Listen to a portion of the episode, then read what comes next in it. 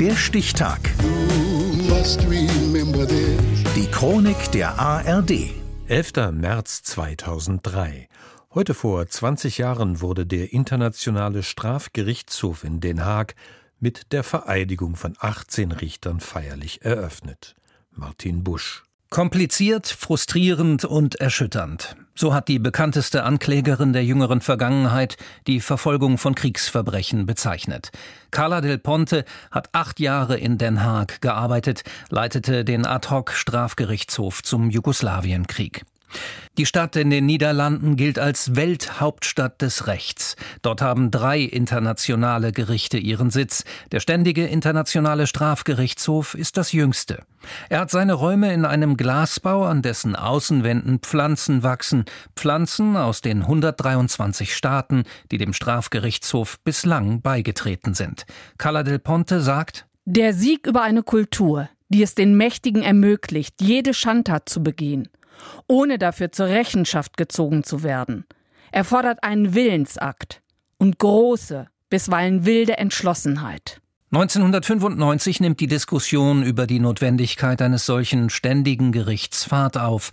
Der Genozid von Ruanda und der Massenmord von Srebrenica erhöhen den moralischen Druck. Rechtliche Grundlage des ISTGH ist das römische Statut. Es ist quasi die Gründungsurkunde verfasst nach zähem Ringen.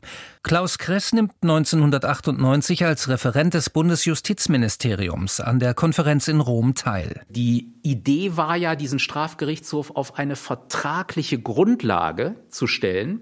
Es sollten also möglichst viele Staaten der Welt zustimmen.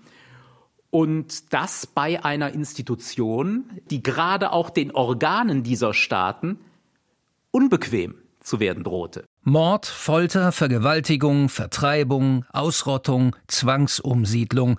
Die Mitarbeitenden befassen sich mit den größten Grausamkeiten, zu denen Menschen untereinander fähig sind. Bertram Schmidt ist der einzige deutsche Richter am ISTGH. Die Tatsache, dass es ein internationales permanentes Strafgericht gibt, das sich auf die Fahnen geschrieben hat, Straflosigkeit für schwerste Völkerrechtsverbrechen zu beseitigen, ist definitiv ein zivilisatorischer Fortschritt. Auch wenn die Hoffnungen und Erwartungen, die damit verbunden sind, natürlich überdimensioniert sind. Diese Erwartungen hat kein geringerer als Benjamin Ferencz, der letzte noch lebende Chefankläger der Nürnberger Prozesse, kurz vor der Jahrtausendwende den künftigen Generationen ins Stammbuch geschrieben. Nationale Macht und Privilegien müssen internationalen Bedürfnissen Rechnung tragen. Wir alle sind Teil eines in Echtzeit vernetzten Planeten. Keine Nation und kein Mensch kann sich sicher fühlen, bis alle sicher sind.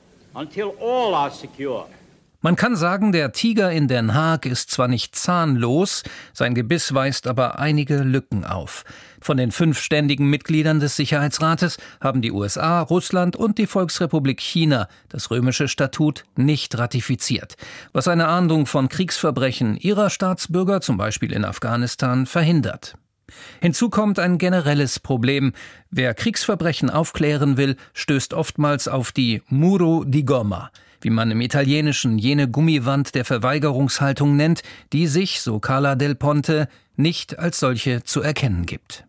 Eröffnet wurde der Internationale Strafgerichtshof in Den Haag am 11. März 2003, heute vor 20 Jahren. Der Stichtag. Die Chronik von ARD und Deutschlandfunk Kultur. Produziert von Radio Bremen.